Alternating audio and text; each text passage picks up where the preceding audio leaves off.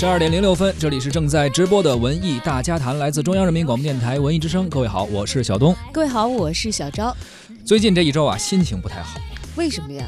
就是每到十二点的时候，有一叫王思聪的人呀、他就发钱啊，咱们上节目就永远赶不上这个意思呗。不是，就是所有这个很多这个听友啊，很多这个听众啊，就是有了王思聪又忘了雷晓东，然后他就去那收钱，然后就不再听我们文艺大家谈了。就这个时刻更关键，所以我们损失了很多忠实的听众。哎呀，相信这个新的游戏啊，在现在确实也是占领了很多朋友的中午时间。他们是非常愿意挑这个中午的饭点儿，比如十二点到一点呀，和这个下班以后，比如六点呀，或者晚上八点、九点这个时候，大家不工作的时候，然后茶余饭后没什么事儿的时候，去进行这样一个游戏。相信最近这一周啊，很多朋友也看到了这种新的玩法，即便您没有参与，估计可能通过什么朋友圈的分享啊，也都知道了，这个就是直播答题啊。当然，可能很多人也玩过这个游戏，一边看直播一边参与答题。关键是他们这直播跟咱们这直播不一样啊，他们真发钱啊。多的时候可能能瓜分十万啊、几十万，甚至可能上百万的奖金。当然，别看这个数字很吓人，毕竟是很多人瓜分，真正到您最后每个人手里的可能就是几块、十几块，最多几十块。啊，你这么一说，其实我就不至于心情不好了。啊刚开始其实我只是对于你说的这个事儿啊 有所耳闻，并不太了解。嗯，呃，你一说中午大伙儿都去抢钱了，我以为自己错过了几个亿。几个亿啊！呃，结果一说啊，每个人分到手里也就几块、十几块、几十块。我想，人家马云发了这么多轮红包了，对瓜分多少个亿？对我统共占的便宜没有超过人民币两块钱。当时所以说，这次 王思聪的便宜我也不打算占了。当时这马云发这个叫什么修一修嘛，说集这个什么什么这各种福，说人说好几个亿，很多人说我觉得能集齐，觉得能换套房，最后发现就几十。我都折腾了好几年了，光春晚我就参加了两届这种抢。到现在自行车都没换呢，哎呦，自行车太奢华了，要啥？自行车啊？还好就是公。共汽车单程票的钱都没有换出来。也就仅此而已了。所以说，别看这数吓人，真的你到手里边没多少钱啊。这种新型的直播答题模式呢，确实在一时之间呢，在多个直播的平台当中出现，包括王思聪的冲顶大会，当然不止他一家啊，映客还有气死超人，呃，今日头条旗下西瓜视频呢也有百万英雄，以及花椒直播的百万赢家，这应该都是属于同一个类型的。嗯，而进入二零一八年最火的新事物，无疑就是这种直播答题了。动辄上百万的总奖金，总是会吸引大量的用户来参与。不过，也有分析人士认为呢，这种商业模式是很难维持的，因为直播答题并没有持续的用户需求。尽管有一些变现的渠道，但是想要维持会非常的困难。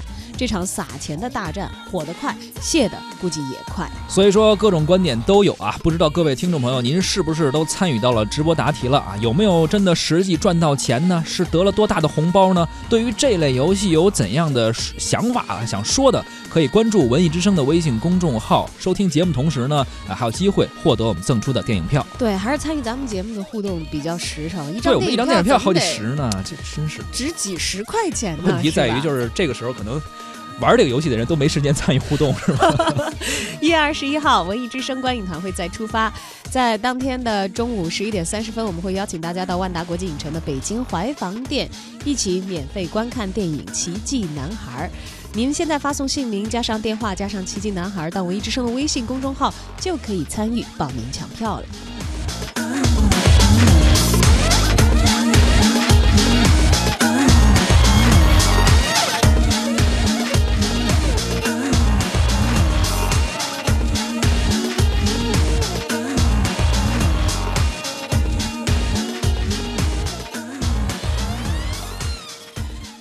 您正在收听的是文艺之声文艺大家谈，今天咱们关注的是直播答题这种游戏模式啊。其实刚刚说到这个直播答题玩法非常简单，只要答对十二道题就可以和所有的赢家一起平分现金。当然，这个题目越难，答对的几率就越低，所以说这个呃瓜分奖金的人就越来越少，每个人分到的就会更多。答题对的多，有可能分到的钱多。呃，答题应该说答题越简单的话，所以可能人就多嘛，人多哦分的人就多，那么你得到的钱就少。但是题如果特别难的话，可能你答对的几率也少啊，你可能被淘汰，但是真正答对的人就会很少，所以他们就会分的更多。反正我试过，也试过两次，你赚多少钱？我赚多少钱？我基本上止步在第六题、第七题就就已经结束了，是吧就？通不了关啊。啊、而就是这么一个，其实好像你参与起来规则极其简单，也谈不上有门槛儿的游戏，迅速就火爆了起起来。一场。直播动辄几百万的奖金，每个人可以分到几十元甚至是百万元。越来越多的人呢，希望用自己的智商和知识储备来赚点零钱花花。仅仅半个月的时间，各大平台也看到了直播答题的巨大市场潜力，纷纷要加大投入啊！游戏的单场的在线人数破百万，奖金额度破百万，这也进一步刺激了各大平台的信心，包括拉明星助战呀、找这个赞助商进行包场，各种方式都被用了出来。而有了利益呢，就会有人动歪脑筋。前不久这直播答题还有什么作弊之类的相关新闻也被爆了出来，可见和之前所有的新生的热门的事物一样，一开局往往是一片热火朝天的混局。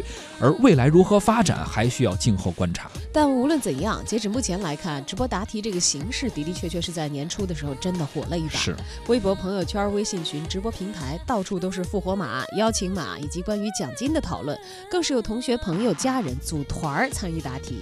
花椒直播的百万赢家，此前呢名字叫做百万作战，给出的数据显示，截止到一月十一号，百万赢家共举办了五十一场直播，而每天的观看用户数量呢都达到了百万级别，累计的奖金池为两千二百三十五万，近二百五十万人获奖。气死超人、百万英雄，每场答题的在线人数也在逐渐的攀升。关于这个事儿啊，中新网的记者在前不久还做过一个调查，就是苹果商店 App Store 这个免费 APP 的排行榜，能够看到，截止在八日的时候啊，上午十点的时候，西瓜视频位列第九位，冲顶大会位列第十八位，知识超人位列第五十四名。所以说这个。答题直播的这个 A P P 已经下载量是突飞猛进啊！从单场的奖金额度来看，各大平台一般是设置在五万到二十万之间。呃，一天的场数呢也是呃不一定啊，每可能有五场啊、十场都有这种可能。为了吸引用户，平台也是有时候会把这个奖金的额度提升到一百万。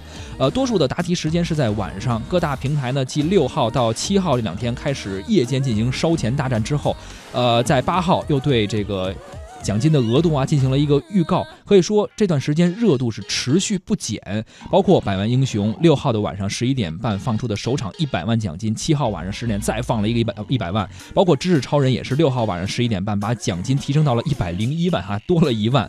包括在七号的晚上八点半和九点连续是两场一百零一万。总之吧，就是在这段时间五号到八号这期间，各大平台真的是从十万、几十万到一百万的奖金额度越来越火爆了。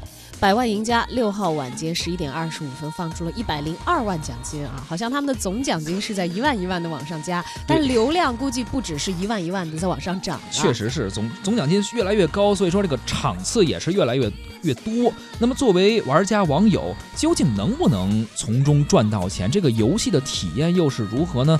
我们文艺之声采访到了一些玩过这个直播答题的用户，听听他们是怎么说的。啊，中鼎大会这个我身边有挺多人在玩的，他们可能几个人就是一天能够拿个一次吧，然后金额也不是很多，但是他们都还挺喜欢玩的，就觉得还挺刺激的嘛。就是其实答题就是那个过程还挺挺有意思的。不过我对这个没什么太大的感觉了，金额也不是很诱人，而且与其这样，我不如自己多看一点相关的东西什么的。呃，之前参加过呢，就是什么老板来撒币了，反正我记得这个名字挺好玩的，好像是那天是发十万块钱还是多少钱的，参与了一下，但是在第六、第七题的时候就不幸阵亡了，挺可惜的。反正我觉得这个玩意儿。挺有意思啊，就是大家都全民参与嘛，然后大家一块儿正好还能普及一些冷知识啊，然后再去多了解一些内容什么的，呃，我觉得蛮有意思的。其实玩多了以后就发现，它其实在题目设置上是肯定会有那么一两道或在前面或在后面就是大量刷人的那样的题，而且很多题我觉得还蛮偏门的。比如前两天有一道题问说胖虎的生呃胖虎的星座是什么，一个动漫人物的星座是什么，我觉得这样题就很偏门。但即便这样，我觉得这个。这个游戏我还是蛮愿意参与的，因为它最起码是让我把我很多年的这样的学习的经历吧，或者是学习知识这样的一个过程融入到其中，然后也是提起了不少以前学过的东西。就虽然说我知道那些知识没什么太大用，但是觉得边玩儿也能不能挣钱，我觉得还好吧。最近有尝试玩了一次，就属于一种跟风心理吧。然后呢，也就去自己尝试了一下。总共十二道题嘛，我玩的那次玩到第十一题的时候就卡死了，所以说就让我觉得突然之间心态爆炸。玩这个的，我感觉就是可能意志性比较强吧。然后它跟游戏又不太一样，呃，也是属于比较娱乐放松的项目。但是呢，它就你答题的过程中还能满足自己，好像学习了很多的这种快感。所以说，我觉得它这个呃 A P P 的角度还是比较新颖的吧。用知识挣钱，这好像是一直以来学习了这么多这这么多年的人的愿望。朋友有玩，我在边上看，我觉得这个益智类答题游戏还挺有意意思的，这些问题也跟生活比较贴近，还蛮感兴趣的，可以打算回家下载一个去玩一下试一下。最近有有朋友都在关注这些答题类的这个节目，百万英雄的奖金好像是说有一百万，然后冲顶大会是五千块吧。百万英雄它的那个题也比冲顶大会听说更简单一些。嗯，包括他那个会请一些明星啊当主持人啊，所以可能关注度更高一些吧。反正我周围的人是玩那个百万英雄的比较多。其实他这个二十多年前不就有那个幸运五十二、开心词典什么的吗？我觉得挺像的，就很类似。但是现在就是手机这么普及了，然后每个人就是有兴趣的都能拿手机参与。我首先觉得。能让老百姓答题，然后得钱，对我们老百姓而言，或者说对广大网友而言，毋庸置疑是件好事儿。但是我不知道他们以后会怎样，还会给钱吗？如果不给钱的话，如果没有了这种奖金的驱动的话，网友可能对于这样一种软件兴趣就不是那么大了。呃，最开始知道有那个同学推荐，然后就跟大家一起一块玩这个游戏。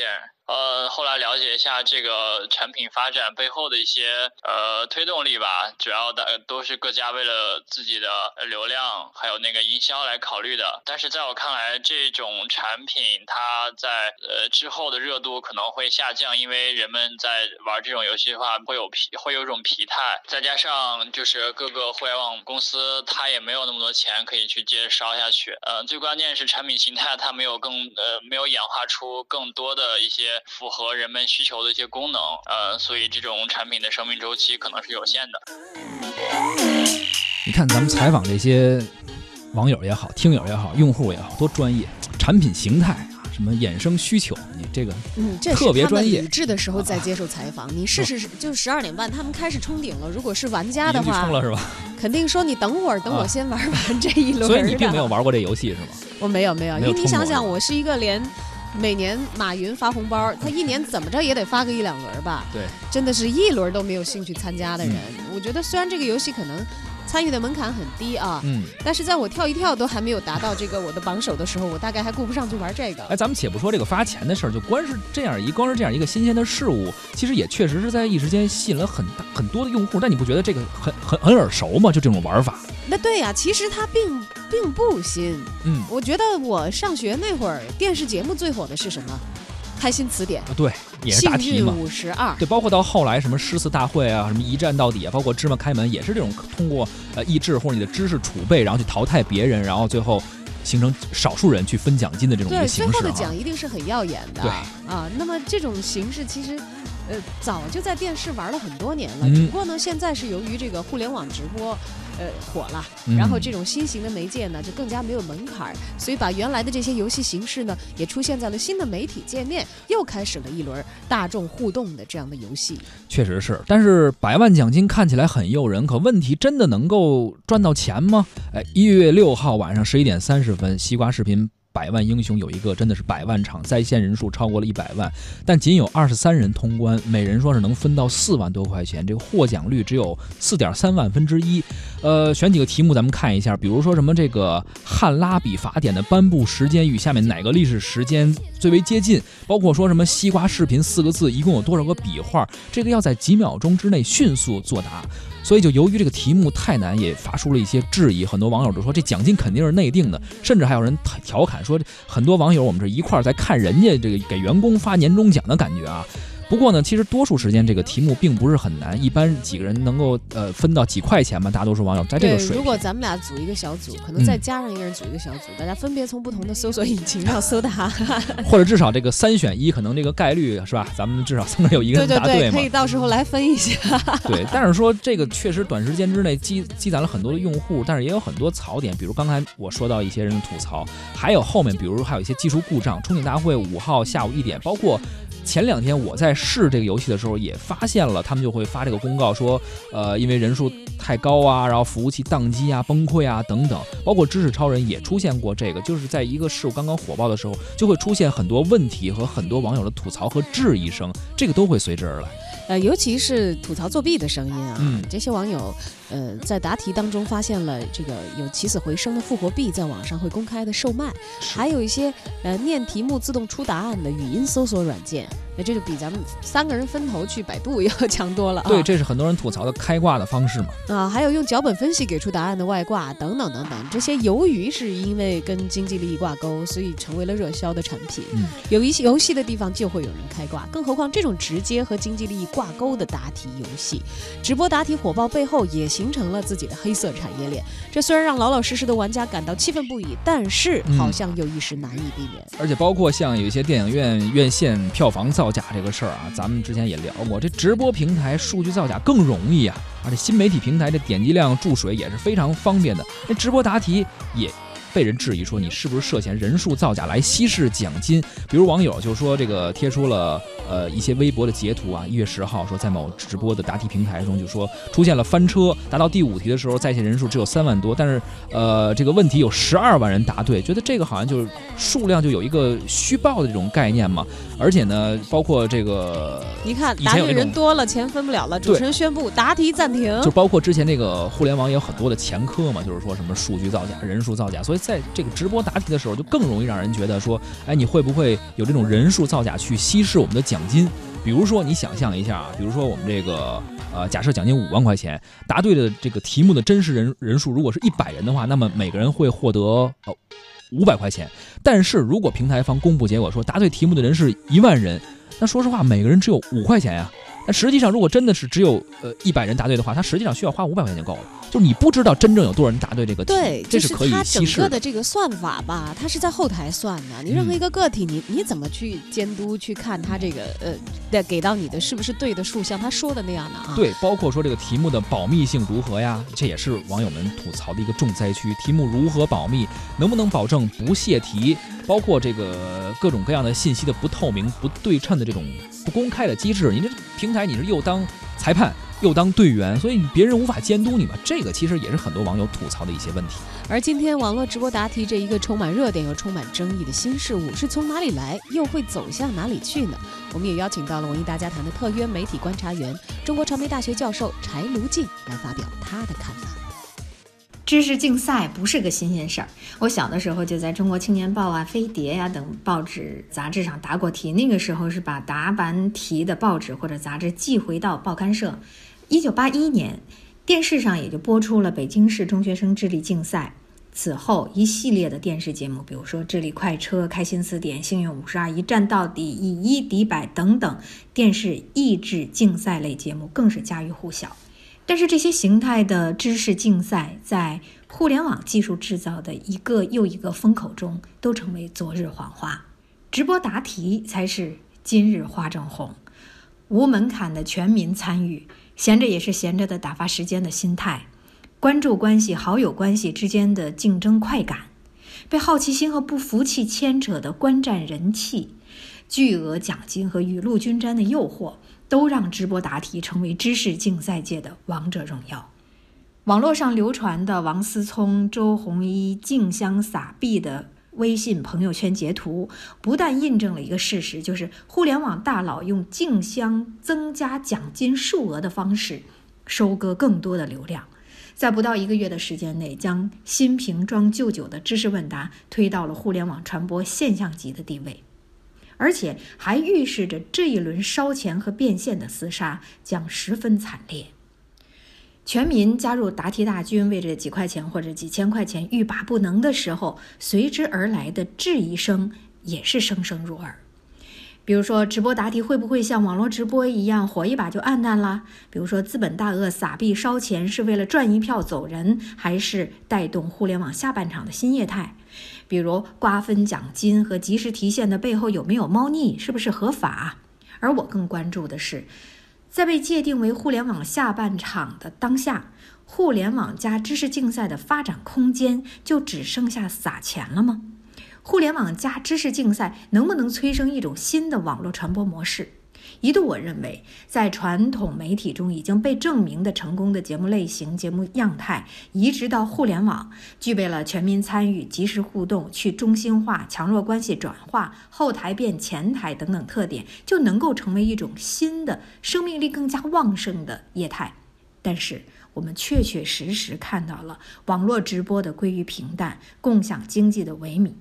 有人因此也开始预测网络直播答题的败相。另外，直播答题与网络直播一样，同质化竞争，盈利模式单一，吃得太快，太容易饱，以至于这个矿藏迅速进入疲惫期。那么，怎么维护这难得的兴奋点？怎么保持这个形态的生命力？怎么创造和挖掘新的风口呢？最近，一位学者在谈到互联网下半场的发展关键时说，互联网是一种重新结构社会的力量。它最大限度地激活了个人，并且通过激活个人，使得社会要素重新组合连接，形成了互联网形态下的新的社会现实、市场现实和产业现实。我非常同意他的观点。当我们谈及互联网加的时候，谈及媒体融合的时候，总是难免以一个业已存在、已经成功的现实为主体，依附于它，累加上互联网的特点和优势。我们何不换一种思路呢？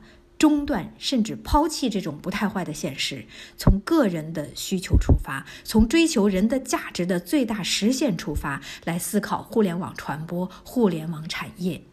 正如这位学者所说的，是否建立以人为本的价值逻辑，就成为一个产品、一种服务、一项政策是否有效、是否成功的关键。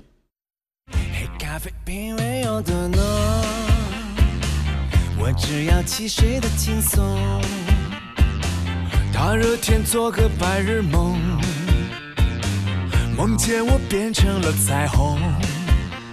是人都有白日梦，而当这些现实当中的游戏把你白日梦当中那种一夜暴富也好，或者是哎被天上砸下来的馅饼砸到也好，那个想法给勾起来的时候啊，人呐往往就容易想的不太多。是，所以说这个直播答题究竟是下一个风口呢，还是昙花一现的一个热度呢？我觉得啊，首先其实无数的失败的教训已经告诉我们了，这个重金刺激啊、无节制烧钱是肯定不可能持久的。比如先例有很多什么互联网这个共享经济那个这种各种产物已经是这样了。还有都说流量为王，有用户就有一切啊。先不说赚钱，哪怕亏本花钱也要先把用户拉过来。我觉得这可能是目前这种形式存在的一大意义，因为直播平台还在跑马圈地，还在拢人嘛，他倒真不一定是愿意把这个事儿做得多长，一直给你发钱。但是最后啊，这个你能不能变现是值得考虑的问题。